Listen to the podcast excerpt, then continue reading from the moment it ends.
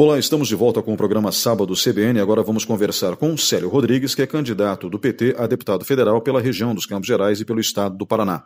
Célio, bom dia. Bom dia, Ney. Bom dia a todos os ouvintes da CBN aqui de Ponta Grossa e Campos Gerais. Para nós é uma satisfação estar aqui nesse espaço da Rádio CBN discutindo as eleições 2022 e a nossa candidatura a deputado federal aqui por Ponta Grossa e Campos Gerais. Né? Eu venho da agricultura familiar, trabalho com produção agroecológica de alimentos e também trabalho com direitos humanos aqui na região e no estado do Paraná. Já visto que eu sou formado em Direito e também em Ciências Sociais pela Universidade Federal do Rio de Janeiro, e a gente tem essa pegada aí de defender os direitos humanos, né? Haja visto que muitos hoje não têm direito nem sequer alimentação saudável, muito menos a moradia, né? Logo, a nossa candidatura coletiva é né, uma candidatura por terra, por teto e por trabalho, que tudo isso dá dignidade às pessoas. Por isso, eu estou candidato a deputado federal aqui por Ponta Grossa e região, né, pelo Partido dos Trabalhadores. Existem muitos partidos no espectro de esquerda. É, por que o PT e por que o Congresso Nacional? Veja, Ney, o Partido dos Trabalhadores é um partido que né, já está colocado aqui no Brasil desde 1982, já teve é, muitas prefeituras governadas pelo Partido dos Trabalhadores, muitos estados, né? Tivemos em 2002 a eleição do Lula, tivemos sua reeleição pós quatro anos, tivemos a Dilma aí presidenta que foi sofreu um golpe, sofreu um impeachment, que todos sabem que foi algo não só ilegal, ilegítimo, mas algo violento pela condição de mulher dela, né? E por isso que estamos no Partido dos Trabalhadores. Eu sou filiado ao PT desde 92, estive em outros partidos, mas hoje eu retorno para reforçar o time do Lula aqui em Ponta Grossa e nos Campos Gerais, porque é importante ademais de eleger Lula presidente e Requião governador, nós termos uma boa bancada no Congresso Nacional garantindo os direitos da classe trabalhadora e da região dos Campos Gerais naquela casa. É, vamos falar um pouquinho sobre macroáreas, e normalmente nessas macroáreas eu acabo passando pela área de agricultura. O movimento do Sem Terra, o qual o senhor pertence e militou durante muitos anos, se milita ainda gostaria que o senhor falasse. O movimento do Sem Terra, ele é hoje um case de sucesso é, na produção de arroz orgânico no Brasil. E isso fez com que muitas pessoas começassem a olhar para o MST de uma forma muito diferente. Eu gostaria que o senhor falasse um pouquinho sobre os seus projetos para a área de agricultura, começando com a agricultura familiar. Então, Ney, eu vivo numa comunidade do MST que chama Comunidade de Resistência Emiliano Zapata, aqui em Ponta Grossa, né, onde produzimos muitos alimentos orgânicos que são destinados à merenda escolar aqui das escolas de Ponta Grossa, tanto do município quanto as escolas da rede estadual, né? E nós temos nossa vida aí já há 27 anos voltada a luta pela reforma agrária, a produção de comida saudável, né? E a gente também tem essa luta aí, não só dentro do movimento, mas no geral, né, pela defesa dos direitos humanos, principalmente do direito humano à alimentação, que é um direito que é um direito principal, as pessoas precisam comer para poder ter disposição para estudar, para poder ter disposição para trabalhar, e hoje esse direito está sendo retirado né, de 125 milhões de pessoas aqui no nosso país que não comem adequadamente. Por isso que nós estamos candidato a deputado federal para brigar lá no Congresso pelo acesso à comida. Né? Você ressaltou aí o caso do MST como um dos maiores produtores de arroz orgânicos do Brasil, ou melhor, da América Latina, Isso de fato acontece no assentamento Nova Santa Rita e na região, lá no Rio Grande do Sul, né? E não só lá, mas hoje nós temos grandes produções também a nível nacional na área do café, na área do cacau orgânico, né? E basicamente a produção de hortaliças que saem dos assentamentos, quase que toda ela, se não a grande maioria, são produtos orgânicos, porque nós precisamos mais que produzir comida, produzir comida saudável, comida de verdade, comida orgânica e agroecológica para toda a população brasileira. E dentro do Congresso Nacional, o senhor acha que é possível criar uma política eh, sustentável, uma política pública que ajude a pequena agricultura do Brasil a sobreviver com mais dignidade e facilidade? Veja, nós estamos candidato a deputado, Ney, estamos candidato a deputado por isso, né? Nós queremos sim melhorar a qualidade de vida de quem está no campo. Né? Nós queremos sim dar o direito às filhas e aos filhos dos camponeses a ter acesso a uma educação de qualidade para que não haja êxodo no campo. E nós queremos sim avançar no processo de produção de comida agroecológica, né, fazendo a nossa luta lá no Congresso para que chegue mais tecnologia, chegue mais é, ciência lá na agricultura familiar, nos assentamentos, nas comunidades tradicionais, para que nós consiga de fato ampliar nossa produção e levar comida boa num preço justo para toda a população aqui do estado do Paraná e como eu vou ser deputado federal para todo o povo brasileiro. Nós vamos estar tá legislando não só para o estado, mas para construir leis boas para o avanço da agroecologia a nível nacional. É, vamos falar um pouquinho sobre agronegócio, que é uma outra vertente, mas que também tem é, ajudado muito a economia brasileira. É, como que o senhor encara o relacionamento com o agronegócio no Brasil? Veja, Ney, nós temos dois tipos de agricultura no Brasil. Uma é para produzir comida para o povo brasileiro, né, que é a agricultura familiar, os assentamentos, né? Essa é uma agricultura. E tem agricultura que produz commodity, né? que produz soja, que produz milho, né? Essa é outra agricultura. Essa é a agricultura do, das grandes extensões de terra, essa é a agricultura que usa muito veneno, agricultura que está poluindo os rios brasileiros. Né? Parte dessa agricultura é responsável pelas queimadas né?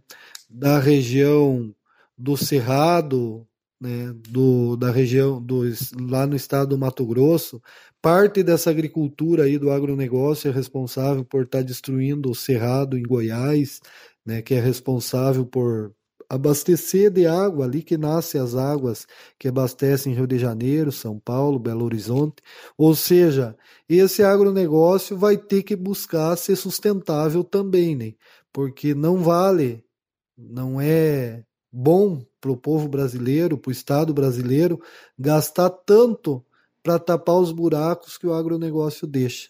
Por isso, vai ter que se conversar muito lá no Congresso para chegar num, num meio termo onde o agronegócio, ademais de ser um grande produtor de commodity, passe a ser um grande respeitador do meio ambiente.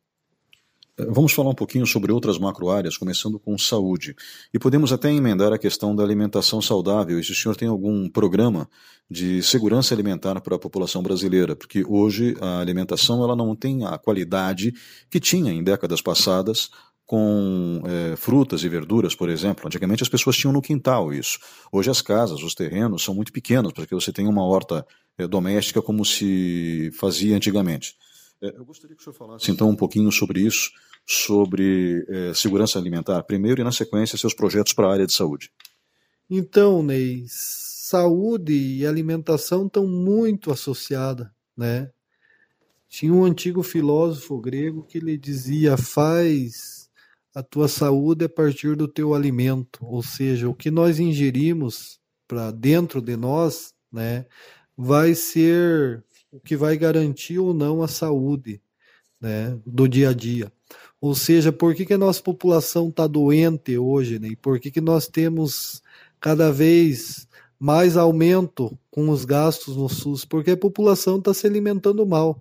E daí não é só o pobre que se alimenta mal, é o conjunto das pessoas que vivem aqui no Brasil né, que estão se alimentando mal. Ou se alimentam mal porque não tem condição econômica para comprar um bom alimento, um alimento orgânico, um alimento saudável, ou se alimentam mal por causa da propaganda que é feita dos fast food, desses produtos rápidos aí, né, produzidos pela indústria, que não alimentam as pessoas de forma adequada.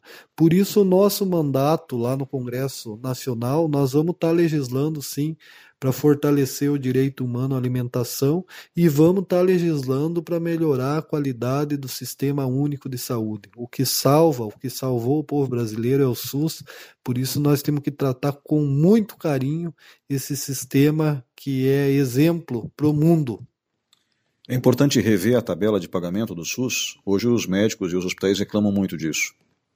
Veja, Ney, é, nós temos que rever até o quanto o município vai aportar para a saúde, o quanto o Estado tem que aportar para a saúde e quanto a União tem que aportar para a saúde.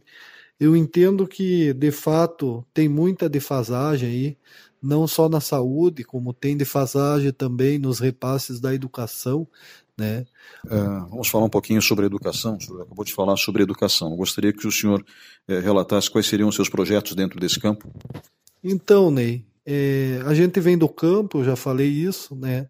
Nós queremos que, de fato, as populações camponesas, principalmente a juventude, tenham acesso mais rápido, ou através de cota, ou através de uma política aí que consiga abrir as portas das universidades para a juventude do campo inclusive para que essa juventude não continue migrando para a cidade para achar trabalho muitas vezes precarizado, mas que fique no campo a partir do curso que ela resolver fazer numa universidade, que ela traga tecnologia para o campo, que ela traga mais conhecimento, mais ciência para as populações camponesas. Por isso, nosso empenho na Câmara aí é legislar pelo acesso da juventude que vive no campo as políticas educacionais. E no geral da educação, né, eu entendo que a evasão que está tendo, principalmente nos cursos aí das universidades estaduais no Paraná, diz respeito ao financiamento estudantil. Nós temos que entender que não basta abrir a porta da universidade, mas tem que dar condição para estudante, para o estudante se manter na universidade desde a casa do estudante que recebe esse povo, que muitas vezes vem do interior, até um bom restaurante universitário, onde ele consiga se alimentar com qualidade, e um custeio do tempo que ele vai ficar na universidade. Por isso, todo o nosso empenho né, no nosso mandato, a partir de 2003, vai ser para reforçar o apoio a, ao fomento aos estudantes para que ele consiga se manter na universidade. E eu estou falando dos estudantes da classe trabalhadora, viu? porque discutiu-se muito cota lá atrás. Né? Para os pobres não tem que ter cota, nós somos 99% do povo brasileiro é pobre. Né? Tinha que ter cota para rico na universidade pública. Né?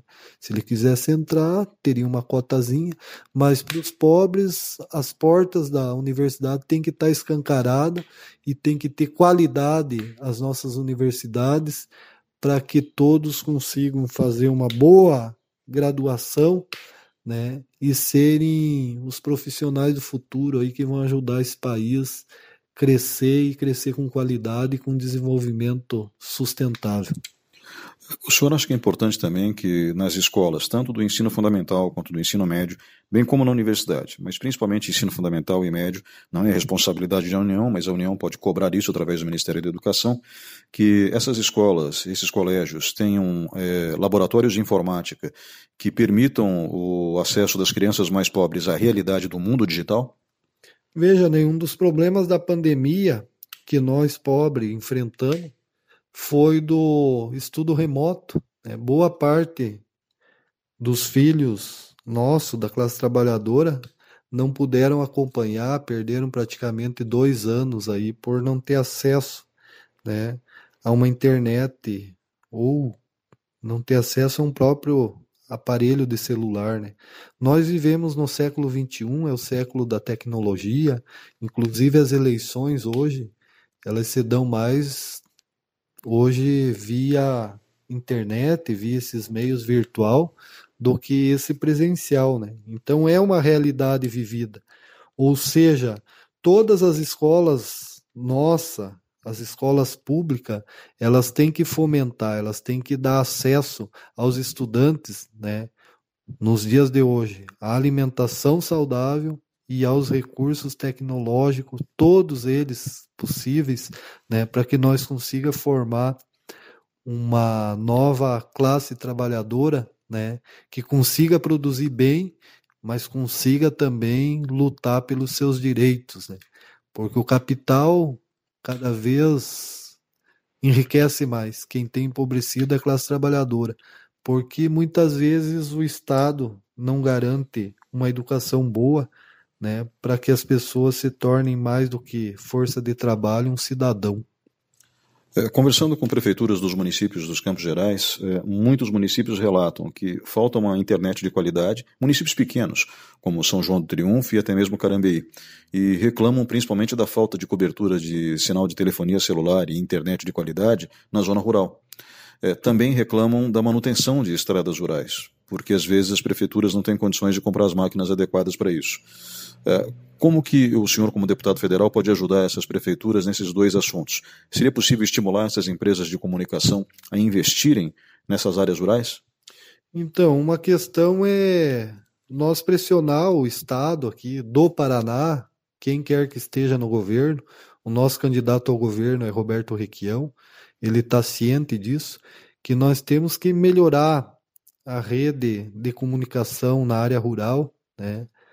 O, as estradas no campo hoje, né, nós temos tanta tecnologia aí para melhorar as estradas, porque estrada no campo não é estrada para passear, é estrada para escoar produto, né? Ou seja, se o, se o campo não tiver boas estradas, né, é mais difícil, encarece mais ao consumidor a chegada da nossa produção aos grandes centros. E isso é tarefa do Estado, prover infraestrutura né, para que, de fato, o conjunto da sociedade né, possa ter acesso à comida fresca. Né?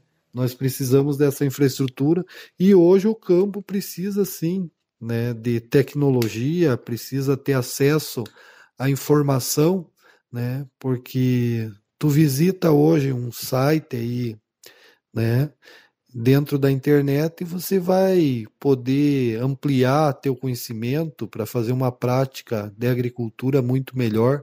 Então é imprescindível o Estado, a partir aqui do Paraná, da Copel, da Celepar, levar levar uma melhor internet aí para as populações camponesas de todo o estado do Paraná.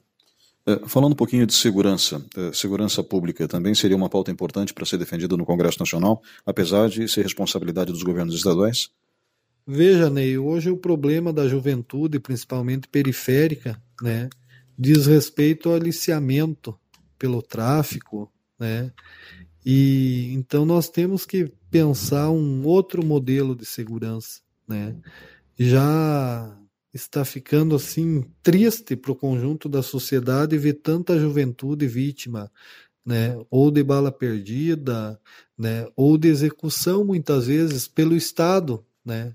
É o Estado que está executando muitas pessoas aí na periferia, né, e nós temos que avançar nesses quesitos de segurança. Nós temos que ter uma polícia que quanto menos tiro der, melhor. Né? Que seja uma polícia que trabalhe com a inteligência, né? que tenha uma relação uma articulação entre as várias polícias, a Polícia Civil, a Polícia Militar, a Polícia Federal e também com o Exército. O Exército tem que sair dos gabinetes que ocupou agora nesses últimos anos, mais de 6 mil militares ocupando o cargo, não sabiam nem o que fazer. O caso emblemático é o Pazuello, que não sabia nem o que, que significava a sigla SUS. Né? Esses caras têm que estar tá lá na fronteira, não deixando entrar droga no nosso país, não deixando fazer tráfico de outras de outros artigos aí nas fronteiras. Então toda essa a, a, a segurança que nós pensamos e vamos defender no Congresso é uma segurança inteligente e que tem uma articulação entre as várias forças de repressão que temos aqui no país. O investimento em drones, por exemplo, para fazer a vigilância da fronteira e de outras regiões, eu acho que seria interessante, ou seja, investir em equipamentos, como o senhor mesmo fala, para facilitar o serviço de inteligência? Veja, Ney, é, câmara de segurança nas cidades, na fronteira, com certeza, o drone ajuda, né? Então nós temos que modernizar a polícia. Não basta comprar só munição para matar pobre.